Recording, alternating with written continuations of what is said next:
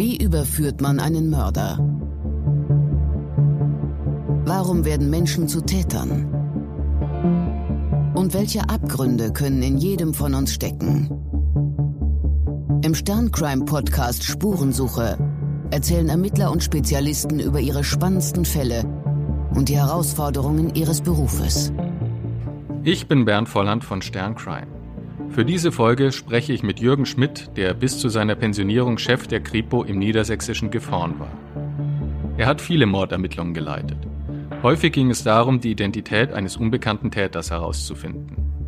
In dem Fall, über den wir dieses Mal sprechen, kam noch eine weitere Herausforderung hinzu. Auch das Opfer war unbekannt.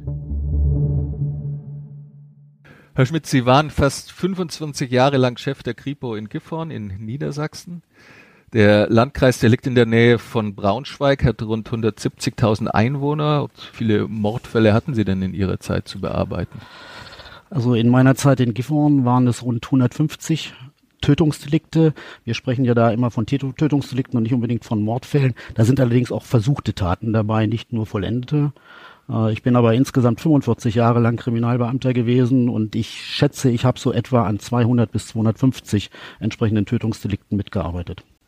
Der Fall, über den wir heute sprechen wollen, der ist einer ihrer außergewöhnlichsten unter doch, was man vermeintlich oder was man in Gifhorn nicht erwarten würde, unter einigen außergewöhnlichen Fällen es ist ein Fall, der deshalb außergewöhnlich ist, weil es ja in der Regel für Mordermittler darum geht, einen Täter zu identifizieren. Äh, in diesem Fall war die Aufgabe jedoch eine andere. Sie mussten erstmal das Opfer identifizieren und genauer gesagt, man wusste noch nicht mal, was man da gefunden hatte. Das war am 3. März 1999, da machte jemand diesen makaberen Fund. Ja, das ist wirklich eine außergewöhnliche Geschichte und der Beginn könnte auch äh, in einem Hitchcock-Krimi spielen. Es ist so, dass äh, wir den Elbe-Seitenkanal im Bereich Gifhorn haben, der in den Mittellandkanal oder mit dem Mittellandkanal mündet. Äh, dieser Elbe-Seitenkanal ist höher gelegen als das übliche Niveau und wird ständig von Mitarbeitern des Wasser- und Schifffahrtsamtes kontrolliert. Fahren auf Booten beziehungsweise gehen auch am Rand entlang. In diesem Fall sind sie auch nicht mit dem Boot gefahren, sondern äh, sind am Rand gel gelaufen, weil sie die Spundwände kontrolliert haben. Es war dann so, dass sie auf dem Kanal ein Fleischstück haben treiben sehen und auf diesem hackte eine Krähe herum. Also wirklich wie bei Hitchcock im Grunde genommen. Und sie haben dann mit langen Stangen diesen Fleischklumpen angelandet äh, und an Land gezogen und ja, haben einen großen Fleischklumpen vor sich gehabt und wussten nicht, um was es sich dabei handelt. Sie waren sehr unsicher und haben deshalb die Wasserschutzpolizei hinzugezogen. Auch die haben sich dann diesen Klumpen angesehen, aber konnten letztlich nicht sagen, äh, was es denn eigentlich ist, haben aber in erster Linie an einen Tierkadaver gedacht und haben deshalb den Veterinär des Landkreises Gifhorn hinzugezogen. Der ist gekommen und war eigentlich sicher, dass es ein Tierkadaver ist und hat deshalb die Mitarbeiter des Wasser- und Schifffahrtsamtes gebeten, diesen ordnungsgemäß zu entsorgen, sprich zur Abdeckerei zu bringen. Er ist dann vor Ort in einen Müllsack verpackt worden und ist zunächst zwischengelagert worden auf dem Betriebshof des Wasser- und Schifffahrtsamtes in Wittingen. Glücklicherweise sind dem Veterinär über Nacht Bedenken gekommen und er war sich nicht mehr so ganz sicher, dass es sich um einen Tierkadaver handelt. Und er hat äh, die Wasserschutzpolizei gebeten, die Kripo zu informieren, damit wir uns diesen Kadaver nochmal angucken. Das Ganze hat uns am 4.3.1999 so etwa gegen 10 Uhr erreicht. Ein Kollege von mir, ein erfahrener Todesermittler, ist dann nach Wittingen eben auf diesen Betriebshof gefahren und hat sich äh, das Teil dort angesehen. Auch er konnte absolut nicht erkennen, um was es sich handelt und war sich nicht sicher und hat dann kurz entschlossen den Müllsack gepackt und ist damit nach Hannover zur Rechtsmedizin gefahren. Ich erinnere mich noch sehr gut an seinen Anruf. Ich saß an meinem Schreibtisch und er rief an und ich habe das heute wirklich noch im Ohr und sagte, du Jürgen, wir haben die Arschkarte gezogen. Das ist ein Torso, ein weiblicher Torso. Die Arme und Beine sind fachgerecht entfernt. Auch der Kopf ist fachgerecht entfernt. Der Torso ist eröffnet worden, der Brustkorb, und ist gehäutet. Wir haben es hier mit einem Gewaltverbrechen zu tun. Und kann man sich vorstellen, wenn man das so äh, erstmal übers Telefon kriegt. Ich bin buchstäblich in meinem Sessel ein wenig zusammengesackt und ein bisschen nach unten gesackt, weil für mich war in diesem zu diesem Zeitpunkt sofort klar, dass das eine ganz besondere Dimension haben würde, dieses Verbrechen, weil es gab zu diesem Zeitpunkt zwei weitere ungeklärte Verbrechen in unserer Region und zwar auch mit zerstückelten Leichen. Das sind die Fälle Jasmin Stieler und äh, Markus Wachtel. Das ist einmal ein 13-jähriger Junge und eine 18-jährige junge Frau gewesen. Richtig, 1996 ist äh, Frau Stieler ermordet worden. Das heißt, das ist ein 18-jähriges Mädchen, die ist von Uelzen aus mit der Bahn nach Hannover in Richtung Braunschweig gefahren, weil sie dort eine Disco aufsuchen wollte. Sie ist dort nicht angekommen, beziehungsweise man weiß nicht, wo sie geblieben ist. Ihr Leichnam ist wenige Tage später auch in einem Müllsack verpackt äh, im Bereich Fächelte, das ist im Landkreis Peine, nur etwa so 30 Kilometer von uns entfernt, äh, gefunden worden. Auch da war der Kopf abgetrennt, es waren Arme und Beine abgetrennt. Kopf ist später in Hemmler Wald vergraben aufgefunden worden. Die Beine sind in den Ricklinger Kiesteichen bei Hannover aufgefunden worden. Und 1998, fast einen, fast genau auf den Tag, äh, wie in unserem Fall, war im Bereich Peine im Ortsteil Stederdorf in einer Kieskuhle die zerstückelte Leiche eines 13-jährigen Jungen gefunden worden. Und in diesem Fall war meine Frau auch in der Mordkommission in Ihre Peine. Ihre Frau ist auch äh, Kriminalpolizistin. Polizistin. Sie, sie ist auch Kriminalbeamtin und von daher kannte ich natürlich beide Fälle sehr, sehr gut. Und mir war ja jetzt klar, jetzt wird wieder eine zerstückelte Frauenleiche gefunden. Äh, es wird einen riesigen Aufschrei in der Bevölkerung geben, auch eine riesige Unruhe in der Bevölkerung. Es war damals schon so, dass die äh, Eltern ihre Kinder nicht mehr zur Schule geschickt haben, weil es war vom Sägemörder die Rede. Also es war klar, hier hat die Ermittlung eine ganz andere Dimension, als wenn es sich um einen Einzelfall handelt. Hatten Sie selbst denn die Vermutung, dass es eine Serie ist? Zu Anfang konnten wir das nicht ausschließen, nachdem wir dann aber äh, recht schnell weitere Obduktionsergebnisse hatten, waren wir als Kriminalisten relativ sicher, es nicht mit ein und demselben Täter zu tun zu haben. Man kann das natürlich nie mit letztlicher Gewissheit sagen, aber es gab in der Art der Zerstückelung doch gravierende Unterschiede und deshalb waren wir eigentlich davon ausgegangen, also mit einiger Wahrscheinlichkeit haben wir es nicht mit einem Täter zu tun, aber das sah in der Bevölkerung natürlich gänzlich anders aus. Der hat in Ihrem Fall, glaube ich, sehr, sehr, sehr akribisch gearbeitet und, und, und man hat gesehen, ähm, auch schon bei der Obduktion, dass jemand richtig äh, anatomische Kenntnisse hat.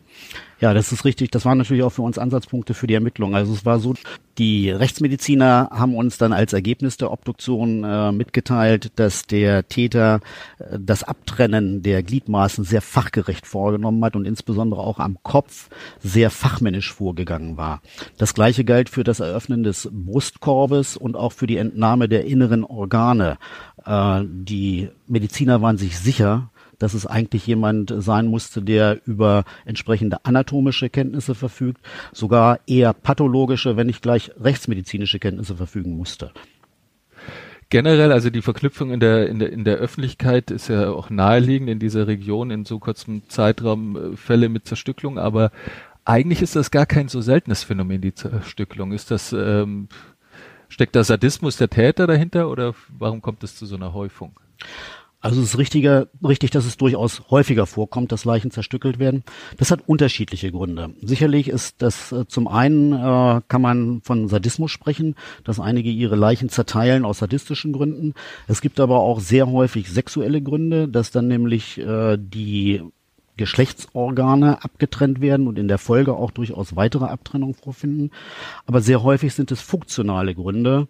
Das heißt, äh, der Täter muss die Leiche irgendwo entsorgen und hat keine Möglichkeit, sie beispielsweise aus seiner Wohnung in einem Stück herauszubringen und äh, verteilt sie dann eben, um sie in Einzelteilen transportieren zu können. Das ist wahrscheinlich weit häufiger der Fall als alle anderen Möglichkeiten sehr extrem schwer, so einen leblosen Körper zu, zu transportieren, selbst für einen kräftigen Menschen. Das äh, bringt immer Probleme mit sich und äh, wenn es dann vielleicht auch noch Verletzungen gegeben hat, dann ist es besonders schwer, auch ohne Spuren das zu machen. Und von daher machen es eben manche Täter wirklich aus funktionalen, rationalen Gründen, dass sie ihre Leichen zerteilen und dann die Teile verteilen. Der Druck ist sehr groß, äh, große Aufregung in der Bevölkerung. Entsprechend ist der Druck auf Sie ja auch sehr, sehr groß. Äh, Sie haben, glaube ich, gleich am nächsten Tag eine Mordkommission gegründet. Wie vermeidet man Fehler in so einer Situation? Also ich wo es ja auch schnell gehen muss, alles. Oder sollte. glaube, das ist für den Kriminalistinnen mit die schwierigste Situation und man setzt sich da selbst unter Druck. Äh, Mordkommission haben wir im Übrigen sofort gegründet. Die ist auch kalendermäßig vorbereitet. Die hat also im Grunde genommen zehn Minuten nachdem dieser Anruf kam, die Arbeit aufgenommen. Was Aber heißt kalendermäßig vorbereitet? Das bedeutet, dass es einen Plan gibt, wer in einer Mordkommission ist, einmal personell ist. und wer auch bestimmte Aufgaben hat. Bestimmte Aufgaben sind mhm. da auch festgelegt. Es gibt zum Beispiel immer einen Hauptsachbearbeiter, es gibt einen Aktenführer, es gibt Ermittlungsteams, äh, mhm. die für den Tatort zuständig sind, die für den Täter zuständig sind, die für das Opfer ja. zuständig sind. Das ist also schon vorbereitet, da sind die Kollegen auch geschult entsprechend. So ein feststehender Notfallplan, wenn was ist. Genau dann geht's los Können und dann werden die loslegen. angerufen, auch mit Ersatzkräften dabei, da gibt's einen Alarmplan. Aber hier war es wirklich noch ja auch zur Dienstzeit, das heißt, die Kollegen waren alle noch im Dienst. Das heißt, nachdem ich diesen Anruf erhalten habe, haben wir die Mordkommission, wie wir sagen, sofort aufgerufen. Wir treffen uns dann in einem Besprechungsraum und da sind dann ständig die nächsten Ergebnisse aus der Obduktion bekannt geworden und darauf fußten dann sofort die ersten Ermittlungen. Aber Sie sprachen das Thema Druck an. Das ist ein immenser Druck. Das ist zum einen natürlich, dass man nicht möchte, dass diese Unsicherheit in der Bevölkerung herrscht. Man möchte die Bevölkerung wieder beruhigen, dass wirklich jeder sich wieder auf die Straße traut und äh, sein freies Leben führen kann. Aber man macht sich auch enormen Druck selbst. Deshalb, weil man natürlich weiß, dass derartige Täter zu Wiederholungen neigen. Die Gefahr bei einer solchen Tat, dass wir es mit einem Gewalttäter zu tun haben, der erstens vorher schon entsprechende Taten begangen hat oder aber auch im Nachhinein weitere Gewalttaten begehen wird. Es muss nicht immer der Mord sein, aber doch Gewalttaten begehen wird. Das äh, setzt einen persönlich unter Druck, weil man das natürlich verhindern will. Und man weiß auch, wenn man selbst irgendeinen Fehler macht, einen noch so kleinen Fehler und vielleicht aufgrund dessen der Täter nicht ermittelt werden kann und er begeht eine nächste Tat, dann fühlt man sich in gewisser Weise mitschuldig. Dann ist das dieser Druck, verdammt, hättest du doch damals das und das und das noch gemacht oder da besser aufgepasst, dann wäre es jetzt zu nicht zu dieser neuen Tat gekommen. Und dieser Druck ist schon immens, aber damit müssen wir leben. Das ist in, in jedem dieser Fälle so, das ist gerade auch bei Sexualstraftaten immer so. Ich glaube, ich kann da auch und konnte in meiner Karriere da ganz gut mit umgehen. Äh, aber es ist schon ein entsprechender Druck. Nun versucht man natürlich zum einen durch organisatorische Dinge äh, möglichst zu verhindern, dass irgendwelche Informationen, die wichtig sein können, untergehen. Organisatorische Dinge meine ich damit, dass man verschiedene Teams hat, die dann auch, und in diesem Fall haben wir Einsatzabschnitte, wie wir das polizeilich nennen, gegründet, wofür dann jeder Einzelne verantwortlich war, aber auch, dass die Informationen ständig zusammenflossen an einer Stelle und nicht nur einmal gefiltert und kontrolliert wurden, sondern in diesem Fall dreifach gefiltert und kontrolliert wurden. Man muss sich das so vorstellen, wir hatten ein Headquarter, das war ein Karree bestehend aus vier Schreibtischen. Äh, die Informationen gingen in schriftlicher Form zunächst mal an der ersten Stelle ein. Da wurden sie erfasst und dokumentiert, gingen zum nächsten, zum sogenannten Hauptsachbearbeiter. Der hat wieder gelesen und hat kontrolliert und dann landen sie anschließend noch bei mir als Leiter der Mordkommission. Ich habe nochmal kontrolliert, ob irgendwas ist. Und natürlich aus diesen Informationen hat man auch weitere Ermittlungsschritte abgeleitet. Und so war eine ständige gegenseitige Kontrolle auch da. Darüber hinaus hat man in der Regel zweimal am Tag Besprechungen mit allen Mitgliedern der Mordkommission durchgeführt, morgens und abends, um alle Informationen auch an den Mann zu bringen, äh, weil jeder muss diese Informationen haben, damit er bei seinen eigenen Ermittlungen darauf fußen kann. Wobei Sie ja am Anfang noch nicht allzu viele Informationen hatten. Sie stehen vor der Situation, Sie haben einen schwer verstümmelten Torso, von dem man bis vor kurzem gar nicht wusste, dass es ein Mensch war. Und Sie haben einen Fundort, von dem man ausgehen kann, dass er wahrscheinlich nicht der Tatort war. Wo setzt man an? Ja, das ist natürlich in einem solchen Fall die große Schwierigkeit, wobei das oberste Ziel und die oberste Priorität in einem Mordfall mit einem unbekannten Opfer hat natürlich die Identifizierung des Opfers. Äh, aber es laufen natürlich parallel eine ganze Reihe von Maßnahmen. Also als oberstes Ziel, wie gesagt, Identifizierung. Aber genauso wichtig ist es natürlich, das Gelände abzusuchen, in dem das Opfer gefunden wurde. Dazu werden vergleichbare Fälle gleichzeitig ausgewertet. Es werden Zeugen gesucht, die vielleicht etwas gesehen haben. Es gibt eine Öffentlichkeitsfahndung. Also es gibt eine Vielzahl von Maßnahmen, die gleichzeitig anlaufen. Aber wie gesagt, Priorität hat natürlich äh, zunächst mal die Identifizierung des Opfers, weil vom Opfer aus äh, habe ich Anknüpfungspunkte, die mich dann in Richtung Täter führen. Äh, wenn ich nicht weiß, wo sich das Opfer zuletzt aufgehalten hat, äh, mit wem es Kontakt gehabt hat oder so, habe ich auch so gut wie keine Chance, den Täter zu ermitteln. Naheliegend wahrscheinlich erstmal die vermissten Dateien durchzugehen. Richtig. Als erstes nimmt man sich natürlich die vermissten Dateien vor, wobei das hier auch nicht so ganz einfach war, weil wir haben von den Obduzenten nur sehr, sehr wenig zur Person des Opfers äh, bekommen. Das heißt, äh, wir wussten dann, das Alter wurde auf etwa um die 40 geschätzt. Deshalb haben wir den Personenkreis von 30 bis 50 zunächst mal in die Abklärung der vermissten Fälle einbezogen. Wir kriegten eine Information, dass äh, das Opfer sogenannte Myome hatte. Das sind Geschwulste an der Gebärmutter. Äh, das heißt, hier hatten wir einen Ansatzpunkt über vielleicht Frauenärzte äh, an äh, vielleicht Personalien unseres Opfers zu kommen. Äh, und zunächst natürlich dann auch die vermissten Datei, die Überprüfung der 30 bis 50-Jährigen und da wiederum beginnt im engeren Umfeld um Gifhorn herum und dann eben immer weitergehend äh, bis aufs gesamte Bundesgebiet und darüber hinaus. Es gibt eine sogenannte Datei Fermi U-Tod, vermisste und unbekannte Tote. Äh, bei der Polizei wird alles abgekürzt. Äh, und derer bedient man sich dann Allerdings haben wir auch dabei festgestellt, dass zum Beispiel 20 Prozent noch in dieser Datei war, obwohl die vermissten Fälle längst erledigt waren.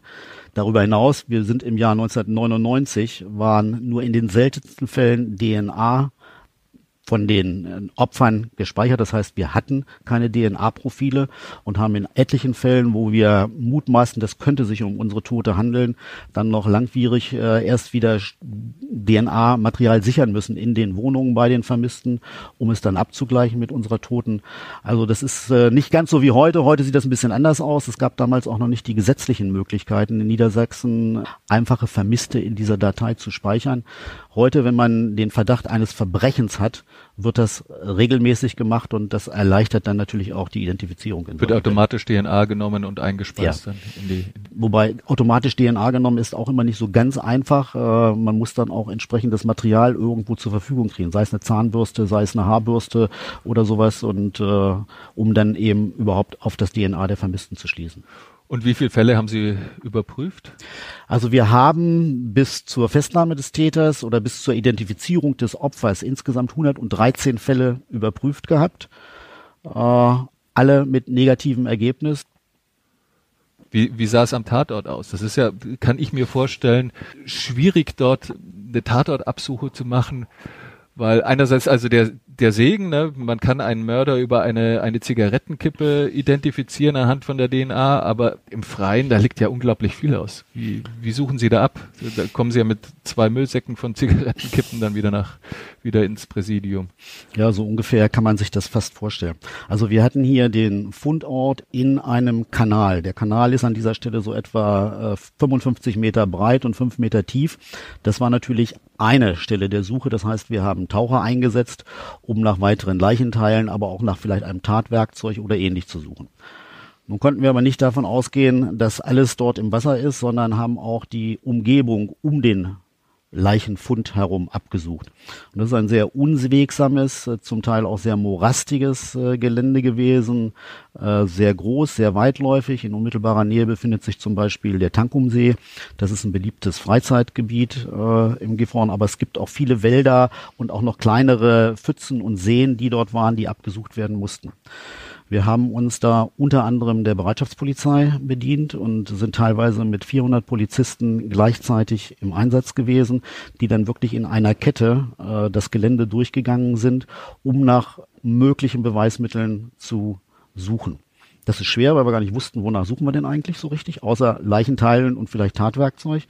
Und äh, Sie haben natürlich recht, wir haben jede Menge Asservate dabei äh, gefunden und erstmal vorsorglich gesichert und natürlich auch eine ganze Reihe von Zigarettenkippen. Aber auch ganz viele Flaschen, ganz viele Becher, ganz viele Tücher, Bekleidungsgegenstände, die wir da gefunden haben, Schuhe, die wir gefunden haben. Äh, die sind alle fotografiert, kartografiert, aufgelistet worden, nach weiteren Spuren untersucht worden. Also das war schon ein riesiger Wust von Material, weil man wusste zu diesem Zeitpunkt natürlich noch nicht, was kann tatrelevant sein und was ist nicht tatrelevant. Aber vorsorglich sichert man alles, was einem da in die Finger kommt. Und fanden Sie auch was, was sich nachträglich als tatrelevant rausstellte? Ja, wir haben dabei einen Fund gemacht. Äh, man muss sich das Gelände so vorstellen. Ich sagte es schon, der Kanal liegt höher. Es führt eine Treppe zu diesem Kanal hinauf und am Fuße dieser Treppe in dem Bereich geht auch eine Straße lang. Das ist die Kreisstraße 114 bei uns im Landkreis Gifhorn gewesen. Und dort ist auch eine, ja, so eine, so eine Art Parkplatz, auch mit einer Sitzgarnitur und mit auch Mülleimern. In diesen Mülleimern sind Tüten gefunden worden. Feste Mülltüten, auf, die auf eine besondere Art und Weise die Aufmerksamkeit der Kollegen, die sie gefunden haben, auch erregten. Die waren nämlich oben verknotet und waren unten aufgerissen beziehungsweise aufgeschnitten. Und fünf solcher Mülltüten haben die Kollegen dort in den Mülleimern an dem Parkplatz gefunden. Die waren sogar Vier davon waren jeweils zu zwei zusammengepackt in einer Tüte und sie wiesen auch so rötliche, schmierige äh, Anhaftungen auf. Das war nicht direkt als Blut zu identifizieren, aber es war schon so, dass die Kollegen sagten, Mensch, das ist alles ein bisschen komisch. Wir haben dann diese Tüten oder die Sekrete, die an diesen Tüten waren, gesichert und sofort in die Rechtsmedizin geschaffen und haben einige Tage später, damals ging es auch mit der DNA-Untersuchung noch nicht ganz so schnell wie heute, äh, ich glaube es war dann am 8.3. haben wir die Nachricht aus der Rechtsmedizin bekommen, dass äh, das DNA von diesen Sekreten, die man gesichert hat, mit dem DNA unserer Toten übereinstimmte. Damit hatten wir zumindest schon mal Tüten, in denen offensichtlich äh, die Leiche transportiert worden war. Das war schon mal ein wesentlicher Ansatz für die Ermittlung. Was machen Sie dann mit diesem Fund? Ja, die Tüten waren jetzt für uns tatrelevant und mit allen tatrelevanten Gegenständen, wenn man nicht weiß, wo sie herkommen, macht man eine sogenannte Herkunftsermittlung. Also wir haben äh, versucht festzustellen, wo kommen diese Tüten her, wo werden sie benutzt um vielleicht den Kreis wiederum der Täter eingrenzen zu können, weil es waren sehr feste Tüten, es waren schwarze Mülltüten, sie waren auch recht groß, äh, sie waren nicht so die, die üblichen blauen, die man so aus dem Haushalt eigentlich kennt. Also haben wir mit verschiedenen Tütenherstellern zunächst einmal gesprochen und bekamen äh, Auskünfte, die uns recht euphorisch stimmten. Man sagte uns nämlich, dass die Größe und die Beschaffenheit dieser Tüten sehr, sehr äh, selten sein und äh, dass man sie in erster Linie wohl im klinischen Bereich irgendwo verwenden dürfte, aber die, der Benutzerkreis wohl eingeschränkt sei. Das passte zu unserem Profil, was wir hatten, dass unser Täter wahrscheinlich anatomische Kenntnisse haben müsste. Also waren wir recht euphorisch feststellen zu können, vielleicht sogar wohin bestimmte Dinge, in welches Krankenhaus oder ähnlich geliefert worden waren. Wir sind da aber nicht wesentlich weitergekommen. Wir, wir haben mit Tütenherstellern äh, gesprochen bis nach Australien, äh, weil dort auch äh, eine spezielle Sorte hergestellt wurde. Aber es passte alles nicht so richtig zu unseren Tüten. Und äh, wir hatten ja, ich sagte das eingangs, fünf Tüten. Zwei weitere Tüten hatten Zeugen schon am 2.3. Äh, auf dem Kanal treibend gesehen und hatten sie auch runtergezogen, weil das waren Spaziergänger, die da auch ein bisschen auf Ordnung achteten. Die haben die dann einfach auch an den Land geschmissen. Und die hatten wir auch im Zuge der Suchmaßnahmen dort mit gefunden. Aber die Zeugen meldeten sich auch bei uns, sodass wir auch die Zeit ein wenig eingrenzen konnten. Die hatten sie nämlich schon am 2.3. dort gefunden. Das heißt, die, höchstwahrscheinlich, dass die Tüten da am 2.3. schon. Waren. Ja, und äh, naja, wir konnten die Zeit auch weiter eingrenzen, weil die Mülleimer an dem Parkplatz waren am 1.3. morgens um 9.30 Uhr geleert worden. Das heißt, wir waren also sicher, nach dem 1.3. 9.30 Uhr mussten sie dort eingebracht worden und am 2.3. waren sie wahrscheinlich schon da, weil Zeugen sie gesehen hatte. Die Überlegung war natürlich, äh, wenn jemand da eine Leiche entsorgt hat, dann hat er das wahrscheinlich nicht am Tage gemacht, sondern wird das eher in der Nacht gemacht haben. Also war für uns tatzeitrelevant die Nacht vom 1. auf den 2. März 1999. Aber wir waren noch bei der Herkunftsermittlung der Tüten. Äh, sie wiesen eine besondere, weitere Besonderheit aus. Sie hatten eine Perforationskante. Das heißt, das war für uns klar, sie stammten wahrscheinlich von einer Rolle, waren abgerissen worden. Nicht nur wahrscheinlich, sondern war klar, sie stammten von einer Rolle. Jetzt hatten wir sieben Tüten. Sieben Tüten sind nie auf einer Rolle. Entweder war der Täter also noch im Besitz von weiteren Tüten, zehn sind zum Beispiel normal oder zwanzig. Äh, und das bedeutete für uns, äh, wenn wir denn einen Tatverdächtigen hatten, konnten wir bei dem nach diesen Tüten suchen und konnten vielleicht auch noch die auf der Rolle verbliebenen funden. Und solch eine Perforationskante ist äh, ja besonders und ist auch individuell in ihren Abrisskanten. Und wir hätten, wenn wir denn das heißt, das diese verbleibenden Züge, Züge eines Fingerabdrucks quasi. Der kann man kann man so sagen, ja. Wenn wir diese Abrisskante gefunden hätten, dann hätte man das vergleichen können und hätte feststellen können, dass unsere letzte Tüte in der Reihenfolge dann zu den Tüten, die vielleicht beim Tatverdächtigen gefunden werden, passen konnte. Also ein Passstück war. Deshalb waren wir zuerst mit diesem Tütenfund überhaupt nicht an die Öffentlichkeit gegangen, um den Täter eben nicht dazu zu bringen, äh, dann vielleicht die restlichen Tüten noch zu vernichten, sondern haben diese Ermittlungen zum, zur Herkunft verdeckt geführt. Nachdem uns das aber nicht weiterbrachte, habe ich mich dann doch entschlossen, äh, weil die Zeit drängte. Auch mittlerweile eine Mordermittlung ist auch immer von zeitlichen Komponenten geprägt. Es gilt so bei den Kriminalisten der Spruch, was du in den ersten drei Tagen nicht erreicht hast, dann wird es sehr, sehr schwer, einen Mord aufzuklären. Ich hatte hier die Prämisse ausgegeben, also wir müssen die Leiche innerhalb einer Woche identifiziert haben, damit wir dann auch noch an den Täter kommen. Und das näherte sich so langsam. Wir waren, glaube ich, jetzt am 9.3. und haben an dem Nachmittag dann uns entschieden, entschieden, die Presse zu informieren, haben eine Pressekonferenz abgehalten und noch am Nachmittag äh, sind Bilder dieser Tüten und eine Beschreibung dieser Tüten veröffentlicht worden. Und es dauerte eine, eine halbe Stunde nach der Veröffentlichung, bis wir einen ersten Anruf bekamen. Und es meinte jemand, Menscheskinders, die gibt's doch in Gifhorn in dem R-Markt auch zu kaufen. Da brachen wir natürlich wieder ein bisschen zusammen und sind natürlich sofort in diesen großen Supermarkt gefahren und haben tatsächlich dort solche Tüten vorgefunden. Sie gab es in Rollen zu fünf Stück dort zu kaufen. Und damit war aber die Besonderheit dieser Spur auch wieder dahin, weil äh, es war ein Massenprodukt und jeder konnte sie quasi fast in jedem Supermarkt kaufen. In der Zwischenzeit waren Sie auf der Suche nach der Identität äh, des, des Opfers, sind über die vermissten Kartei nicht weitergekommen. Wie haben Sie sich dem dann angenähert? Wir haben natürlich, ich sagte ja, weitere Absuchen äh, gestartet. Und äh, wir haben im Zuge der Tauchaktionen, die jeden Tag stattfanden, weil das Wasser war sehr trüb, äh, es musste alles abgetastet werden. Die Taucher haben eine Sicht von ungefähr 10 bis 20 Zentimetern unter Wasser gehabt. Das heißt, sie mussten den Untergrund abtasten und haben dabei einen Unterschenkel gefunden. Dieser Unterschenkel war glücklicherweise nicht gehäutet äh, und so konnten wir denen den Obduzenten wiederum vorlegen. Sie haben ihn obduziert. Sie haben auch anhand des DNAs festgestellt, dass der Unterschenkel zu unserem Opfer passte. Das Ergebnis der Obduktion des gefundenen Unterschenkels äh, war dann aufgrund der Altersflecken auf der Haut so, dass die Rechtsmediziner ihre Altersangabe zum Opfer korrigieren mussten. Sie sagten jetzt, das Opfer würde wahrscheinlich eher schon um die 60 Jahre alt sein. Äh, daraufhin kamen natürlich andere Vermisstenfälle äh, in den Fokus. Wir sind jetzt bei ungefähr sechs Tagen. Das klingt verhältnismäßig kurz, aber wie fühlt sich das an in dieser Zeit? Also für einen Ermittler ist das schon eine relativ lange Zeit. Man schläft nicht viel. Äh, Sie können davon ausgehen, dass wir uns in der Regel morgens gegen 7.30 Uhr getroffen haben und keiner ist vor 22, 23 Uhr nach Hause gegangen. Äh, ich habe mit dem Hauptsachbearbeiter und der Aktenführerin meistens auch noch bis weit über Mitternacht da gesessen und äh, viel mit Schlaf und Familienleben war in den Tagen nicht. Das ist aber auch völlig normal, macht auch nichts, gehört auch zu einer Sache dazu, muss man auch einfach so sagen. Da ist man dabei und bleibt da auch dran.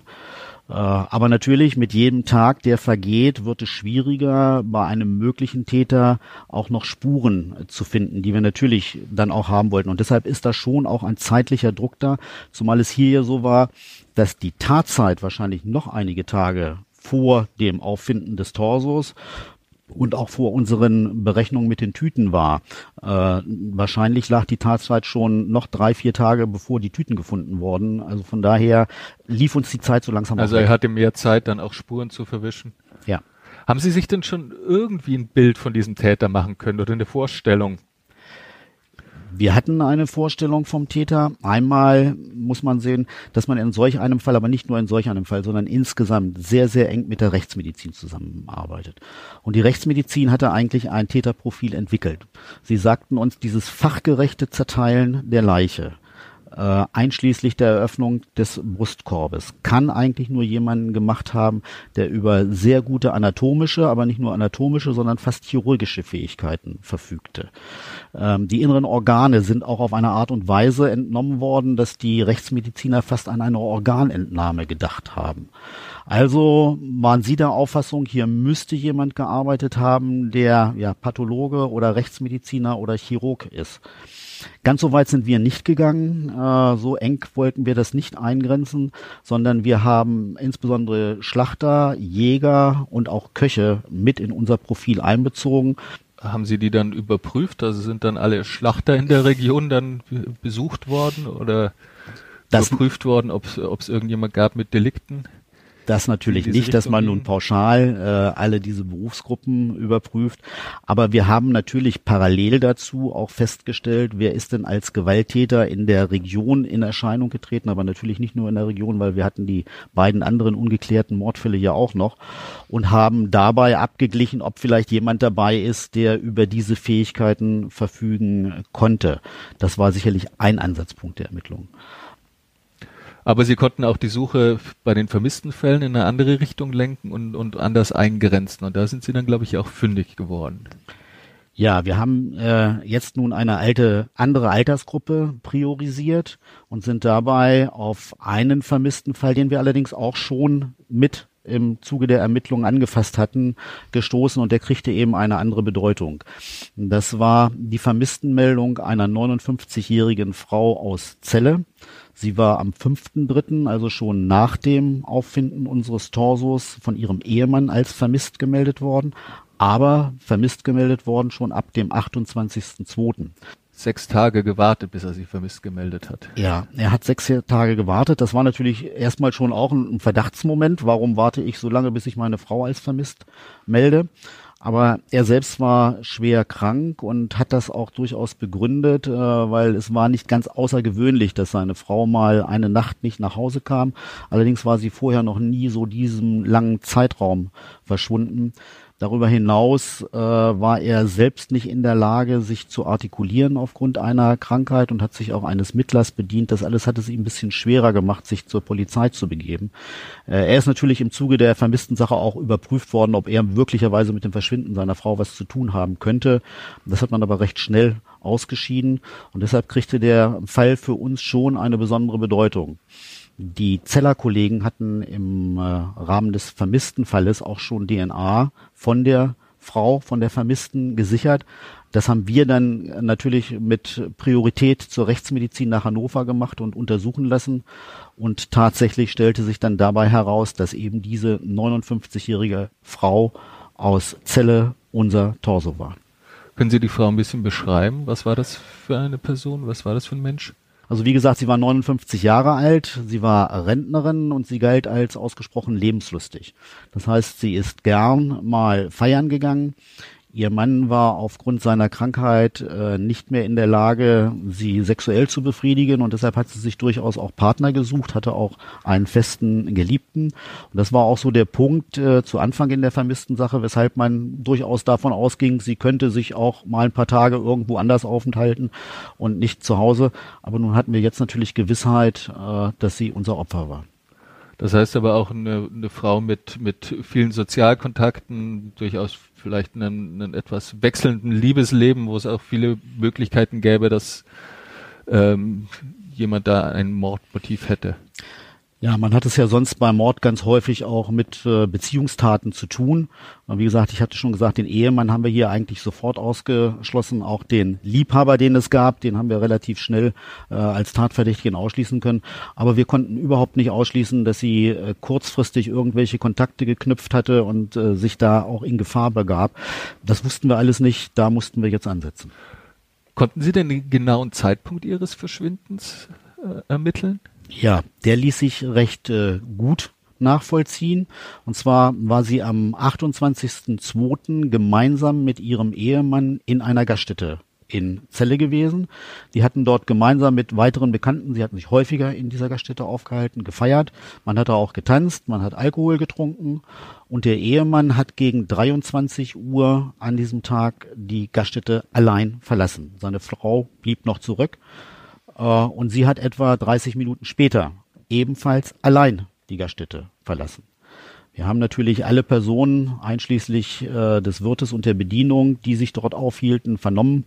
Die waren auch schon im Rahmen der vermissten äh, befragt worden. Jetzt äh, ist man da noch ein bisschen tiefer eingestiegen. Äh, und dabei stellte sich heraus, dass tatsächlich die Frau allein die Gaststätte verlassen hatte. Und damit gab es für uns zunächst mal wieder keinen Anhaltspunkt. Sie konnte also draußen auf dem Weg nach Hause, und das Zuhause ist etwa also ist 300 Meter entfernt gewesen, könnte sie auf den unbekannten Mörder gestoßen Es ist ihr auch niemand gefolgt. Den Aussagen zufolge gab es niemanden, der ihr direkt aus der Gaststätte gefolgt ist. Man geht natürlich in einem solchen Fall so vor, dass man die letzten Kontaktpersonen eingehend überprüft. Und in diesem Fall waren zum Zeitpunkt ihres Verschwindens noch etwa zehn Leute in der Gaststätte anwesend gewesen. Diese zehn Leute haben wir jetzt einer näheren Überprüfung unterzogen. Und hier gab es dann auch wieder eine Besonderheit, auf die uns eine Zeugin aufmerksam machte.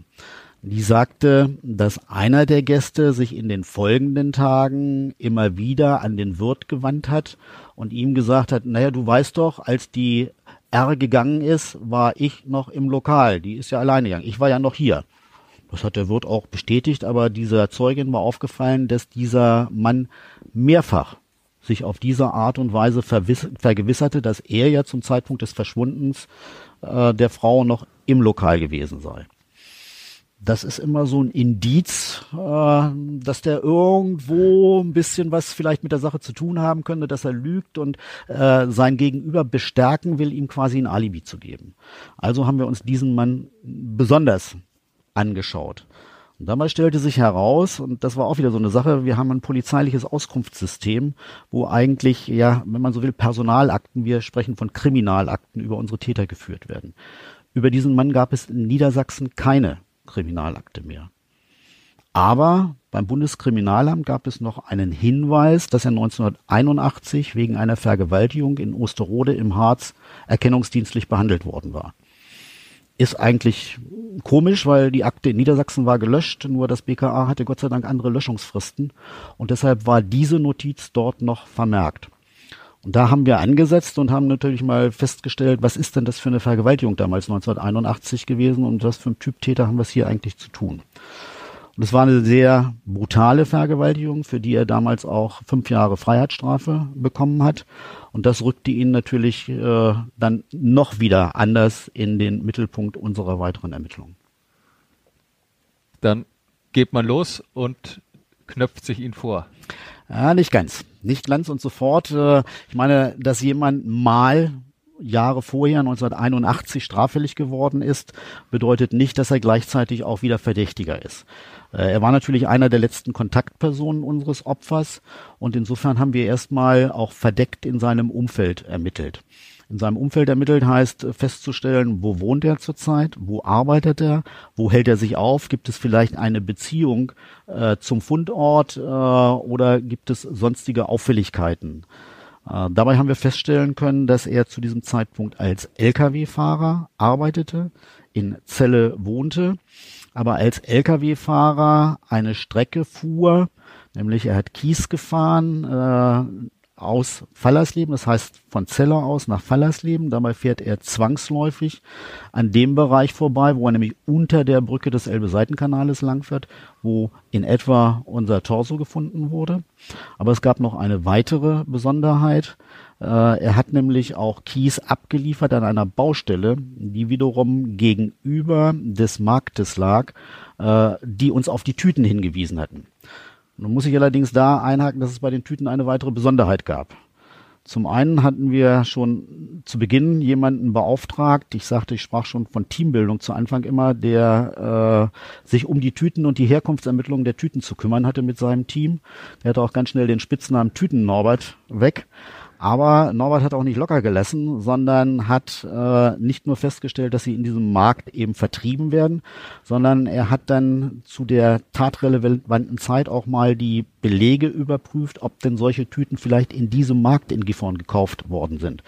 Und tatsächlich fand er in den Journalen äh, eine Quittung, dass jemand am 1.3. spät nachmittags zwei Rollen dieser Tüten, also insgesamt zehn Tüten gekauft hatte. Und das kriegte jetzt wiederum eine andere Gewichtung, als wir erfuhren, dass äh, unser möglicher Tatverdächtiger eine Baustelle unmittelbar gegenüber dieses Marktes beliefert hatte. Also es gab jetzt einen Bezug sowohl zu einem möglichen Tütenkauf als auch zum Torsofund mit der Strecke. Und damit hatten wir natürlich schon einen gewissen Tatverdacht und sind dann äh, am Abend an eben unseren Verdächtigen herangetreten. Der Kaufzeitpunkt passt ja auch überein mit seiner mit seinen Arbeitsfahrtabläufen. Der Kaufzeitpunkt passte. Die Tüten sind am ersten, äh, dritten Nachmittag, spätnachmittags gekauft worden. Und er hatte an diesem Tag auch eine Lieferung äh, von Kies eben zu dieser Baustelle und ist von da aus wieder zurück nach Celle gefahren, weil er dann Feierabend hatte. Wie muss ich mir diesen Mann vorstellen? Können Sie mir ein bisschen was erzählen über diesen Tatverdächtigen? Der Verdächtige war zu dem damaligen Zeitpunkt 39 Jahre alt. Er war 18 Jahre zuvor wegen der Vergewaltigung in Erscheinung getreten. Er stammte aus einem kleinen Dorf im Harz, war dort mehr bei den Großeltern aufgewachsen als bei seinen eigenen Eltern. Und äh, das wussten wir aber zu dem Zeitpunkt noch nicht, aber es stellte sich anschließend heraus, hatte zunächst mal eine Malerlehre begonnen, aber später auch eine Schlachterlehre äh, dort begonnen, aber nicht zu Ende gemacht. Dann ist er 1981 wegen der Vergewaltigung in Erscheinung getreten, hat äh, fünf Jahre seine Strafe abgesessen, unter anderem in Hannover, hat in Hannover im Gefängnis eine Lehre als Koch begonnen und auch nach seiner Entlassung äh, diese Lehre zu Ende abgeschlossen. Das heißt, hier kam also die filigrane Technik auch noch mit dazu und äh, war darüber hinaus ein paar Mal wegen Diebstahlsdelikten und kleinen Körperverletzungsdelikten auch in Erscheinung getreten, äh, überwiegend in der Jugendzeit. Äh, er war zum damaligen Zeitpunkt ledig, war aber vorher schon einmal verheiratet gewesen. Die Ehe war gescheitert. Aus dieser Ehe kam ein Kind. Und er ist uns dann von vielen Zeugen ja als undurchsichtig eigentlich auch beschrieben worden. Äh, wir haben nachher einen sehr manipulativen Charakter auch kennengelernt, äh, aber der es verstanden hat, in seinem Umfeld äh, immer wieder seine Hilfe anzubieten und sich als jemand darzustellen, äh, der sehr hilfreich ist, der ein geregeltes Leben führt und der eigentlich keiner Fliege was zuleide tun äh, kann. Hat er die Tat gestanden, als Sie ihn dann festgenommen haben und damit äh, bei der Vernehmung konfrontiert haben? Äh, er hat bei der ersten Ansprache zunächst einmal bestritten, irgendetwas mit der Tat zu tun haben. Er wusste gar nicht, worum es geht, hat dann aber sehr schnell im Zuge der eigentlichen Vernehmung ein Teilgeständnis abgelegt. Teilgeständnis äh, in der Form, dass er gesagt hat, er hätte sehr wohl die vermisste damals oder das Opfer äh, in der Gaststätte in Celle getroffen, auch mit ihr ein bisschen getanzt und äh, ein bisschen getrunken. Und als er dann nach ihr die Gaststätte verließ, verließ, sei er draußen wieder mit ihr zusammengetroffen, zufällig. Man sei dann übereingekommen, noch in seine Wohnung zu gehen und noch ein bisschen zu feiern, noch ein bisschen zu trinken. Das sei auch so gewesen. Man habe dort getrunken, äh, man habe getanzt, und es sei dann auch zum Geschlechtsverkehr gekommen, und zwar zum einvernehmlichen Geschlechtsverkehr. Und im Rahmen dieses Geschlechtsverkehres hätte das Opfer von ihm gefordert, mach doch ein bisschen Dollar und mach mal ein bisschen weiter. Äh, und plötzlich habe sie gezuckt und sei tot gewesen. Herzinfarkt. So in diese Richtung. Das hat er zwar so nicht gesagt, aber schon so dargestellt, als sei sie dann eines natürlichen Todes gestorben. Nun äh, hat er dann auf die Frage, warum er dann nicht die Polizei oder einen Arzt gerufen hat, geantwortet, dass äh, er mit seiner Vorgeschichte Vergewaltigung äh, davon ausging, dass er, dass man ihm nicht glauben würde und deshalb habe er das Opfer zunächst mal liegen lassen in seinem Bett, aber nicht im Bett dann liegen lassen, weil sie hätte das Bett beschmutzt und äh, habe sie dann erstmal in die Badewanne in seiner Wohnung gepackt. Am nächsten Morgen sei er pünktlich zur Arbeit gefahren und habe sich Gedanken gemacht, was er nun mit diesem Leichnam anstellen sollte und sei dann zu der Überlegung gekommen, dass er ihn aus der Wohnung entfernen müsste, aber das nicht in einem machen könnte, sondern dass er die Leiche zerteilen müsste. Deshalb hat er sich auch die Mülltüten gekauft und ist dann in seine Wohnung zurück und hätte am Tag nach der Tat in den Abend- und Nachtstunden äh, die Leiche in der Badewanne zerteilt. Also letztlich war es nur ein Unfall. Er stellte es als Unfall dar. Wir konnten ihm natürlich auch zu diesem Zeitpunkt schon bestimmte Vorhalte machen. Bei der Obduktion des Torsos waren unter anderem auch Rippenserienbrüche an einer Seite festgestellt worden. Und es gab auch im Halsbereich, soweit da noch was da war, und Schulterbereich sogenannte Unterblutungen und es gab geblähte Lungen. Das alles waren Indizien, zumindest die geblähten Lungen und auch die Unterblutungen im Schulterbereich auf einen Würgevorgang, auf einen Drosselvorgang. Auch die geblähten Lungen sprachen dafür. Und es gab äh, dann eben auch diese Rippenserienbrüche. Da muss ich sagen, parallel zu der Vernehmung lief natürlich auch eine Durchsuchung seiner Wohnung. Das heißt, die lief schon parallel mit der Festnahme auch an. Und bei dieser Durchsuchung wurden auch Blutspuren in der Wohnung und äh, in seinem Bett gefunden, äh, die er auch versucht hatte, notdürftig zu entfernen, aber sie waren immer noch sichtbar. Äh, und von daher äh, passte einiges in seiner Schilderung ganz offensichtlich nicht zu dem tatsächlichen Tatgeschehen. Aber zum Beispiel zu den Rippenserien. Weil es schon zu äußeren Verletzungen gekommen sein muss, äh, die, die nicht durch einen Herzinfarkt äh, zu erklären sind. Genau, es waren Blutspuren da und deshalb musste irgendwo eine offene Verletzung eine Rolle gespielt haben. Äh, er brachte dann zum Beispiel zu den Rippenserienbrüchen äh, einen kaputten Tisch, den wir auch äh, in der Wohnung vorfanden ins Gespräch, dass man nämlich getanzt hätte und dabei ins Torkeln gekommen sei, gefallen sei und auf einen Wohnzimmertisch mit einer Marmorplatte gefallen sei, die sei dabei auch kaputt gegangen. Da könnten diese Serienbrüche entstanden sein. Also es war schon so, dass er eine Ausrede brachte, die nicht sofort zu widerlegen war. Es gab zwar eine ganze Reihe von Punkten, wie gesagt, auch die Blutspuren, wo man sagen könnte, naja, das stimmt hier alles nicht, was er erzählt. Aber äh, zunächst mal sagte er, es ist ein natürlicher Tod gewesen und ich habe sie nicht umgebracht. Es ist ihm mehr oder weniger gelungen, immer wieder eine Geschichte zu bringen, die diese Details erklärt. Ja, da wurde so ein bisschen auch sein manipulativer Charakter, sag ich mal, deutlich. Er hat auch um sich selbst in seiner in seiner Umgebung ein Lügengeflecht aufgebaut. Und das merkte man jetzt schon, dass er da auch recht versiert war, immer wieder neue Geschichten zu erfinden und äh, zu begründen, warum und weshalb er äh, das so gemacht hatte und so gemacht hatte und weshalb er nicht der brutale Mörder war, als der er in der Öffentlichkeit dargestellt wurde. Deshalb mussten Sie auch weitere Ermittlungen anstrengen. Wie sahen die aus? Ja, es ging hier jetzt in erster Linie darum, den eigentlichen Tatablauf zu klären. Äh, aber es gab auch eine zweite Zielrichtung der Ermittlungen. Wir hatten es hier mit einem Gewalttäter zu tun, von dem wir davon ausgingen, dass er auch früher schon Gewalttaten begangen hat. Aber ich bleibe zunächst mal hier bei dem konkreten Fall.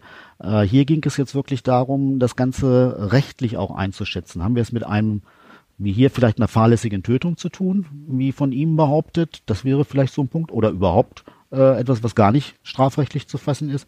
Oder haben wir es tatsächlich noch mit einem Totschlag oder mit einem Mord zu tun, was vielleicht eher naheliegend war. Das bedeutete zunächst mal ganz, ganz enge Zusammenarbeit auch wieder mit den Rechtsmedizinern. Das heißt, eine Durchsuchung der Wohnung äh, und auch eine konkrete Sicherung dieser nicht mehr zum Teil sichtbaren äh, Blutspuren.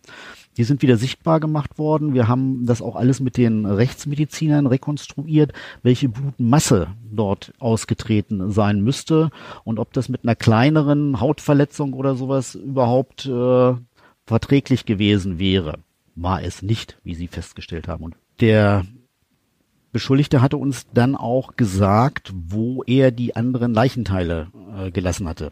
Äh, er hatte im Zuge seiner Tatschilderung auch gesagt, er wollte eigentlich die Leiche vergraben, hatte sie mit in seinen LKW genommen, die verschiedenen Tüten mit den Leichenteilen und hatte unterwegs dann Station gemacht auf einem Parkplatz, ist auch in ein kleines Waldstück gegangen, aber da war alles so verwurzelt, dass er die Leichenteile nicht tief vergraben konnte. Dann hat er einen Teil äh, an dieser Stelle vergraben, nämlich die Hautlappen vom Torso, aber auch Oberschenkel äh, und auch Oberarme und Unterarme. Die haben wir an der Stelle oder an den Stellen, die er uns beschrieb, auch gefunden. Und äh, die sind natürlich auch wiederum obduziert worden und es fanden sich an diesen Stellen keine offenen Verletzungen. Wir haben allerdings da eine Besonderheit gefunden. Wir haben auch die Brüste gefunden, die wiederum Bissspuren und auch blutunterlaufene Stellen äh, aufwiesen, so dass man hier schon davon ausgehen konnte, dass da auch vorher recht massiv drauf eingewirkt war. Aber bleiben wir nochmal dabei, festzustellen, welche Verletzungen waren denn jetzt todesursächlich? Gab es überhaupt solche Verletzungen oder hat es eben diesen natürlichen Tod gegeben? Äh, was wir nicht gefunden haben, ist der Kopf. Aber wir haben Blutspuren im Bett gefunden, die wir zusammen mit den Rechtsmedizinern eben bewertet haben. Und die Rechtsmediziner sind insbesondere zu dem Schluss gekommen, dass das Blut, was da ausgetreten ist, schon bei einer etwas großflächigeren Wunde äh, nur ausgetreten sein konnte. Da wir am Körper, nachher hatten wir alles vollständig, nichts gefunden haben, blieb eigentlich nur noch der Kopf übrig. Das passte auch zu den aufgeblähten Lungen, zu dem übrigen äh, Obduktionsergebnis, was davon ausging, dass auch ein traumatisches Erlebnis gegen den Kopf, das heißt Gewalteinwirkung gegen den Kopf, äh, ursächlich sein konnte. Und insofern äh, ist dem nachher mal auch das Gericht gefolgt, äh, dass man gesagt hat, hier muss Gewalt gegen den Kopf ausgeübt worden. Wobei sie den Kopf nicht gefunden haben, trotz aufwendiger ja. Suche. Natürlich, das war so unser Punkt. Wir wollten natürlich möglichst äh, eine vollständige Ermittlung haben und auch eine vollständige Leiche haben. Und der Kopf spielte eine zentrale Rolle, äh, weil wir eben davon ausgingen, nirgendwo anders haben wir Verletzungen. Wir werden diese Verletzungen am Kopf finden und haben sehr aufwendig nach diesem Kopf gesucht. Der Beschuldigte selbst hatte uns gesagt, dass er den auch im Kanal entsorgt hatte. Dort haben wir aber mit Sonartechnik und mit allen Möglichkeiten abgesucht und nichts gefunden. Wir haben dann auch den ja, größten Taucheinsatz in der deutschen Kriminalgeschichte, zumindest bis zum damaligen Zeit, gestartet. Und wir haben insgesamt 60 Taucher aus dem gesamten Bundesgebiet, Polizeitaucher, aber auch die Bundeswehr hat uns da unterstützt, zusammengezogen und haben dann äh, Meter für Meter quasi diesen Kanal abgesucht. Wir haben auch Versuche gemacht, um die Strömungsgeschwindigkeit festzustellen. Das ist ein feststehender Kanal. Es gibt eigentlich keine Strömung. Nichtsdestotrotz, wenn da ein Schiff durchfährt, zieht es natürlich mit durch die Schleusen, äh, durch die Schiffsbewegung, durch die Schraubenbewegung auch durchaus ein bisschen was mit sich. Wir haben einen Dummy eingesetzt, den Kopf eines Dummy eingesetzt, passend zu einem menschlichen Kopf, haben den mit einem Sender versehen, haben den eine Woche treiben lassen, um das also Strömungsverhalten zu sehen. Massiven Puppenkopf, Puppenkopf mit dem Gewicht eines menschlichen genau, Kopfes. Genau, wie man, wie man ihn kennt äh, aus der Autoindustrie zum Beispiel, wo die ja für Unfallforschung oder sowas eingesetzt werden. Solch einen Kopf, äh, der einem menschlichen Kopf absolut äh, ähnlich war. Aber auch da haben wir keine große Bewegung feststellen können, sodass wenn der Kopf an der Stelle eingebracht worden wäre, wie es unser Täter behauptet hat, dann hätten wir ihn eigentlich auch finden müssen bei dieser Suchaktion. Wir haben ihn aber nicht gefunden. Wir haben ihn auch bis zum Schluss nicht gefunden. Wir haben auch mit, mit wahnsinnigen Überlegungen gearbeitet. Wir haben überlegt, den Kanal gänzlich abzulassen zwischen zwei Schleusen. Aber das hätte eine, eine wahnsinnige Überschwemmung gegeben. Wir haben aber andere Teiche durchaus, die auf der Route, auf der Strecke lag, die haben wir durchaus abgepumpt und haben sie abgesucht. Aber wir haben bis heute den Kopf nicht finden können dennoch haben sie ihn überführt, den Täter. Ja. Sie haben gleich zügig darauf eine Sonderkommission gegründet. Äh, wir haben natürlich bei diesem Täterprofil die Vermutung gehabt, dass äh, unser Täter auch noch weitere Gewalttaten begangen haben könnte. Es gab mal ein Verfahren wegen Missbrauchs von Kindern gegen ihn, das eingestellt worden war. Und es gab auch ein Vergewaltigungsverfahren aus Hannover, das eingestellt worden war.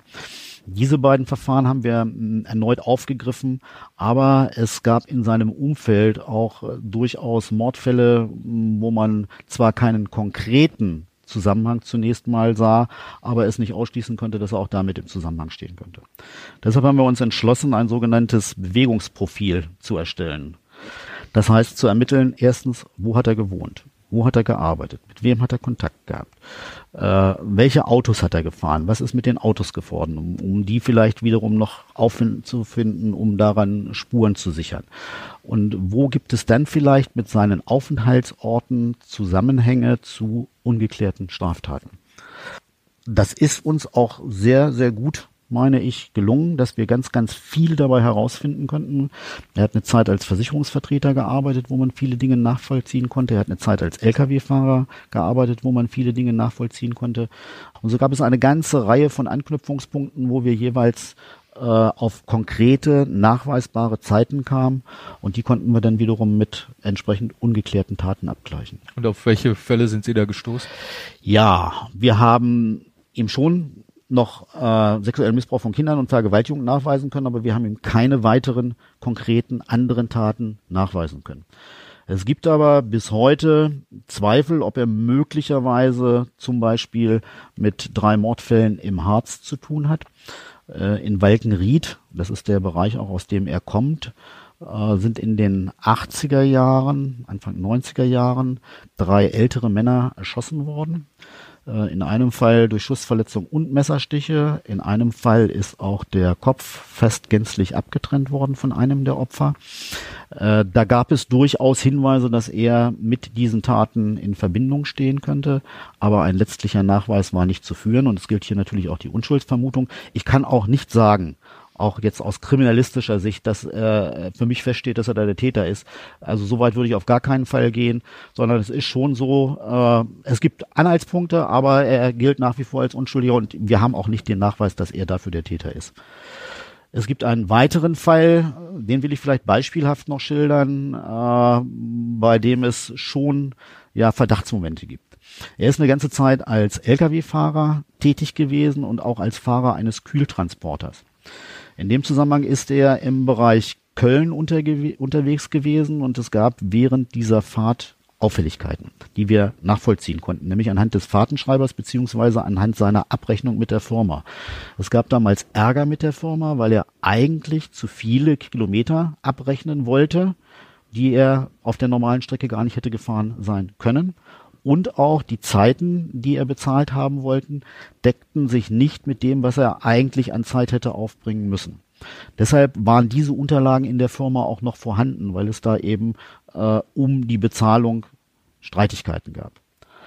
Genau in diese Zeit fällt das Auffinden eines Leichnams in Holland. Dort ist in einem Hafenbecken ein männlicher Leichnam gefunden worden, gehäutet nicht auseinandergenommen, aber schon gehäutet, äh, auch zum Teil zerstückelt, in Taschen aufgefunden worden. Und die holländischen Kollegen, das haben wir dann aus der Akte entnommen und auch aus der Rücksprache mit ihnen entnommen, denn äh, die wussten das natürlich zu dem Zeitpunkt nicht, waren der Überzeugung in Zusammenarbeit mit ihrer Rechtsmedizin, dass dieser Leichnam, bevor er dort entsorgt wurde, zwischengekühlt worden sein musste. Unser Mann fuhr zu dem Zeitpunkt ein Kühl-LKW. Also hier gab es schon einige Übereinstimmungen, äh, die dafür sprachen, dass er vielleicht etwas damit zu tun haben könnte. Aber in diesem Fall ist das Opfer nie identifiziert worden, so dass es dann an konkreten Anknüpfungspunkten wiederum zu unserem Täter fehlte. Also auch hier gilt die Unschuldsvermutung. Letztlich konnten sie ihm die Missbrauchstaten, eine Vergewaltigung, eine weitere Vergewaltigung und den Mord nachweisen. Er wurde wegen Mordes auch verurteilt. Ja, verurteilt wurde er wegen Mordes, allerdings äh, wegen Mordes, wegen der Vergewaltigung und wegen des Missbrauchs zu einer Freiheitsstrafe in Höhe von 15 Jahren. Für das Tötungsdelikt ist ihm eine verminderte Schuldfähigkeit zuerkannt worden, weil er nachweislich zum Zeitpunkt der Tat unter Alkoholeinwirkung stand. Man konnte zwar keine Blutprobe und damit keinen konkreten Promillewert mehr feststellen, aber war klar, die hatten an dem Abend im Lokal getrunken und er hat auch behauptet, dass man vorher auch noch äh, einen Joint geraucht hätte in seiner Wohnung, als man gefeiert hätte. Tatsächlich haben wir damals auch ein paar Gramm Haschisch in der Wohnung gefunden bei der Durchsuchung, sodass auch das nicht zu widerlegen war. Äh, deshalb hat das Gericht gesagt, okay, wir müssen hier die Schuld mindern, was die Tötung anbelangt. Für die Tötung selbst hat er als Einzelstrafe zwölf Jahre bekommen, aber mit der Aufsummierung der Vergewaltigung und der, des sexuellen Missbrauchs sind es dann 15 Jahre geworden. Das ist übrigens auch die Höchststrafe für eine zeitige Freiheitsstrafe. Aber es ist darüber hinaus auch die Sicherungsverwahrung angeordnet worden. Das heißt, er sitzt auch heute noch äh, in Sicherungsverwahrung. Das bedeutet, dass äh, regelmäßig geprüft wird, äh, durch Psychologen auch, ob von ihm noch eine Gefahr für die Allgemeinheit ausgeht oder nicht. Und bislang ist man immer zu dem Schluss gekommen, von ihm geht noch eine Gefahr für die Allgemeinheit aus und deshalb sitzt er quasi immer noch auf Nummer sicher. Herr Schmidt, vielen Dank für das Gespräch. Gerne. Wenn Sie sich für weitere Crime-Fälle interessieren, kann ich Ihnen den Podcast Mordlust empfehlen. In der aktuellen Folge Nummer 32 spricht Paulina Kraser mit Felice Gritti, dem Autor der aktuellen Titelgeschichte unseres Heftes.